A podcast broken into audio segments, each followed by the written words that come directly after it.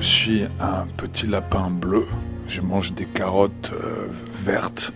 J'ai un grand terrier magique. On peut rencontrer la personne qu'on va aimer toute sa vie.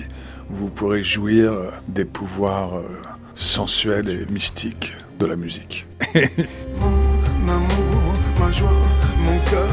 Fantaisiste et indomptable chanteur à texte, Arthur H se joue des conventions. C'est ce qui pousse cet électron libre depuis 33 ans à se lancer de nouveaux défis. Un livre ou du théâtre parfois, un disque plus régulièrement. Avec La vie, son douzième album superbement orchestré, sa voix brisée et rappeuse est aussi au top et chante même quand elle parle.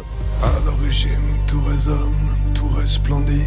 Le musicien poète de 58 ans, autrefois punk et amoureux de tout ce qui passe par ses oreilles, a trouvé dans la chanson française le secret pour s'unir aux autres et notamment défendre la liberté dans la vie. Un titre expliqué par son auteur. Je ne pouvais pas passer à côté de ce titre. On ne sait pas du tout ce que c'est la vie et on ne sait pas du tout qui on est non plus. Quoi. Par contre, ce qu'on sait, c'est qu'on est dans, plongé dans une espèce d'énergie de transformation euh, perpétuelle, constante.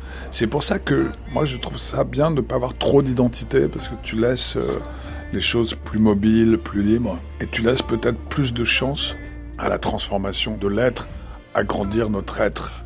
Peut-être avec le temps et l'expérience vient un plaisir de se rendre compte qu'on a encore tout à découvrir et à faire, c'est dingue. Quoi. Déclaration d'amour à la musique et à l'existence, il chante avec philosophie le temps qui passe sur le morceau La route. Ce que tu veux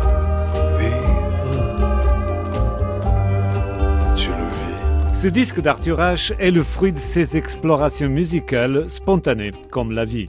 Ça s'est fait un peu comme tout ce qui se fait de bien, c'est-à-dire un peu tout seul, parce que je voulais des titres plus sophistiqués, plus poétiques, plus riches. Et puis ça marchait pas. Et la vie, j'ai failli l'appeler Divin Blasphème, qui est le titre d'une chanson. Au fond du ciel. Moi j'aimais bien, mais je trouvais ça beau. Divin Blasphème. Comment un blasphème peut être divin Je trouve que c'est une belle idée parce que en fait, si Dieu existe, il pourrait s'amuser, en tout cas, faire exploser nos croyances qui nous limitent. Je n'ai pas peur si tu es là. Rares sont ceux qui, comme lui, savent marier pulsation rock, façon Tom Waits ou Nick Cave, et soupçon de musique classique. Ravel et Debussy, qui pour moi c'est un peu le summum de la musique. Nick Cave, il a vraiment une relation au son. Tom Waits aussi, il a fait des choses qui étaient soniquement complètement étonnantes. Il est très très inspirant.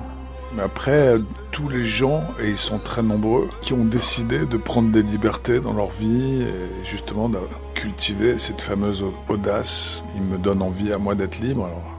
Et pour ça, je les aime. De bout en bout des douze chansons, dotées d'une riche palette de styles, la plume et la création musicale d'Arthur H sont au plus haut. Le bonheur de la vie est double.